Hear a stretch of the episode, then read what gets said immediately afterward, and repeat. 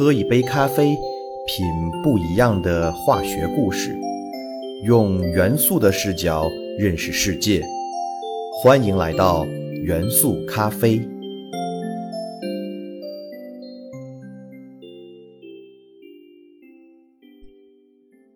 大家好，欢迎收听元素咖啡，我是你们的老朋友老胡。前面讲到，无论是动物还是植物，磷元素是所有生命的必需元素。所以，对于植物来讲，含有磷元素的物质就是一种非常重要的肥料。由此，磷元素的一个重要工业用途就是制造磷肥。其实，制造磷肥才是磷元素最大的使用途径。由于磷元素参与了植物细胞膜和遗传物质的合成，故而含有磷元素的磷肥为使用量最大的三大化肥之一。另外两种是氮肥和钾肥。施磷肥能够促进植物各种新陈代谢的正常进行。缺磷时，植物蛋白质合成受阻，同时影响细胞分裂，使得植物生长缓慢。元素咖啡第十二期已经讲过，人们为了得到氮肥，发明了合成氨反应。将空气中的氮气变为氨气，然后用作合成氮肥，整个过程非常复杂。而磷肥的来源则非常直接，那就是从储存在自然界中的磷酸盐直接获取。地球的地壳中的磷矿储量巨大，据估计总量约为六百五十亿吨。位于非洲北部的小国摩洛哥就占据了约百分之七十的磷矿。而中国的磷元素储量则位居世界第二位。磷矿的主要成分就是磷酸盐。人们首先通过磷酸盐与硫酸反应得到磷酸，然后再将磷酸与氨气反应，就会得到磷酸铵。磷酸铵就是最主要的磷肥。细心的朋友一定看出来了，磷酸铵不仅是磷肥，其中还含有铵盐。所以，磷酸铵也是非常重要的氮肥。故而，磷酸铵是含有磷元素和氮元素的复合化肥。磷肥不光是可以通过工业化生产的方式获得，从自然界中也可以得到天然磷肥，例如海鸟粪便、动物骨粉等。其实，海鸟粪便是一种极其有价值的磷矿，并且海鸟粪还影响了一个国家的命运。瑙鲁位于太平洋中部赤道以南约六十公里处，是由一个独立的珊瑚岛礁构成。全岛长六公里，宽四公里，海岸线长约三十公里，也就是说，绕岛外围一圈也只有三十公里的长度。因此，瑙鲁是世界上最小的岛国，人口也仅有一万多人。在十八世纪，瑙鲁岛上还处于原始的母系氏族社会。极其落后，可是上天眷顾了这片土地。太平洋中部岛屿稀少，瑙鲁就成为了海鸟绝佳的栖息地。无数海鸟在这里繁衍生息，很快鸟粪便覆盖了整座岛。赤道的高温环境让鸟粪中的有机磷快速分解为丰富的无机磷酸盐，致使全岛五分之三的土地被磷酸盐所覆盖。成为了绝佳的天然露天磷矿。瑙鲁的磷矿高峰时达到年产两百万吨，依仗着丰富的磷矿资源，瑙鲁人可以说是一夜暴富，并从母系氏族的原始社会一跃成为人均 GDP 世界第二的暴发户国家，仅次于靠石油发家的沙特阿拉伯。但是，一面成佛，一面成魔，财富来得太容易。则失去的会更容易。仅仅三十年的时间，瑙鲁就将磷矿开采殆尽。但是瑙鲁人已经形成了非常奢侈的生活习惯，没有考虑长远发展，没有发展科技产业或者旅游产业，致使瑙鲁陷入了严重的财政危机，让这座在鸟粪上建立起来的国家开始走向毁灭。几年时间，瑙鲁就从世界第二。沦落回一个极度贫困的国家，岛上的居民们连温饱都无法维持，感觉一夜之间又要回到曾经熟悉的原始社会。所以居安思危，任何时候都不能失去理智，永远保持清醒，才能让国家走得更稳、更好。除了制造化肥，磷的另一个重要应用是制造洗涤剂助剂，这就是三聚磷酸钠。我们都知道，洗涤剂的主要去污成分是不同结构的表面活性剂。那为什么要在洗涤剂中还要加入三聚磷酸钠呢？在洗涤过程中，我们通常使用的是自来水，不同地区的自来水中含有的金属离子的含量不同。这就造成了有些地方的自来水较软，也就是金属离子低；有些地方的自来水较硬，也就是金属离子较高。但无论水的软硬，水中金属离子都会与表面活性剂分子结合，从而降低了表面活性剂分子的去污能力。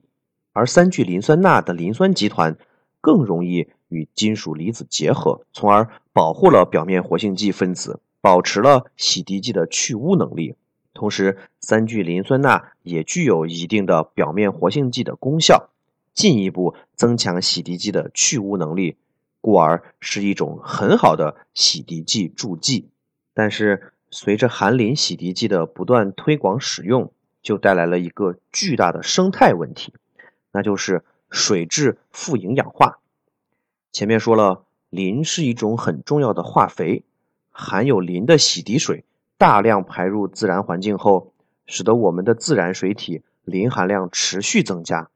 也就是说，这些自然水体被添加了大量的磷肥，那么就造成水中的藻类植物疯狂生长，不停地扩大生长领域，导致水体产生赤潮，也就是水面被藻类完全覆盖。覆盖后的水体透明度降低，阳光难以穿透水层。从而影响其他水生植物的光合作用，出现水生植物的大量死亡。死亡后的植物被微生物分解，分解过程需要损耗大量氧气，使水体的含氧量降低，水质恶化，进一步导致水中的鱼类及其他生物的大量死亡，最终毁灭了整个自然水体的生态平衡。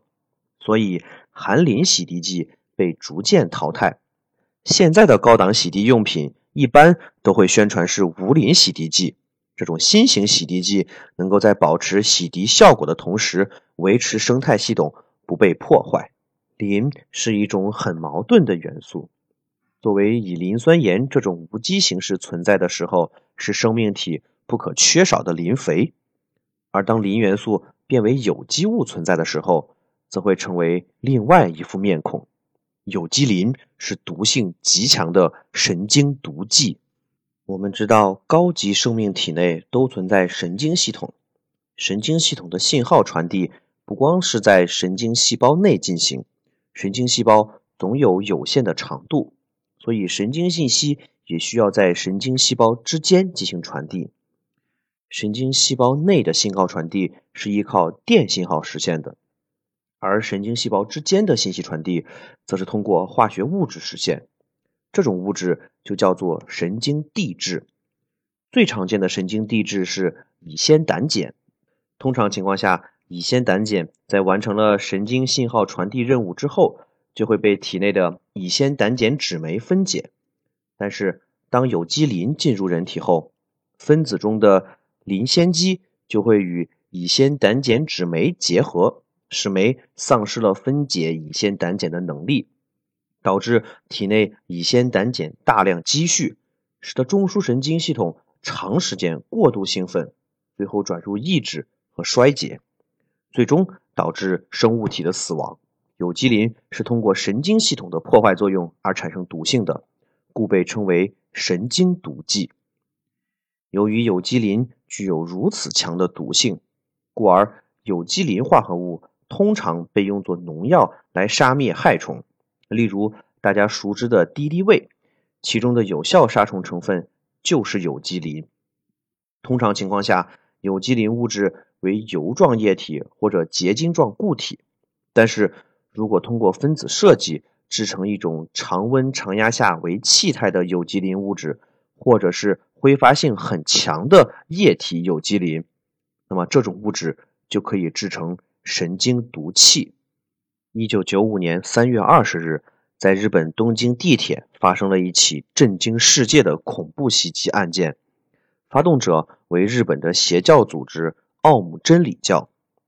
奥姆真理教的人员在上班早高峰的时候，在东京地铁的车厢上释放毒气，造成了十三人死亡、五千五百多人受伤的惨剧。他们当时使用的毒气就是一种有机磷化合物甲氟磷酸异丙酯，俗称沙磷。沙磷本身为液体，但是挥发性极强，所以被用作毒气而使用。二零一八年。奥姆真理教教主麻原彰晃以及六名主要共犯被处以死刑，才给这段悲剧画上了永久的句号。在上世纪八十年代的两伊战争中，伊拉克军队就曾使用过沙林毒气，造成了伊朗军队一千七百多人死亡。目前，美国等国家依然储备着几千吨的沙林毒气制成的化学武器，这些毒气炸弹时刻。威胁着全世界的安全。金刚石和白磷两种晶体结构虽然都为正四面体，但是金刚石非常稳定，而白磷却极易自燃。从这两种物质形成的原因对比中，我们就要明白，很多事物虽然表象相同，但是形成这种表象的内在规律则完全不同，从而。导致完全相反的两种结果，所以表象往往掩盖真实。我们所看到的，往往是我们选择看到的样子，或者是别人希望我们看到的样子。故而，永远保持一颗探究真理的初心与勇气，才能让我们在纷繁复杂的现实中做到清醒与冷静。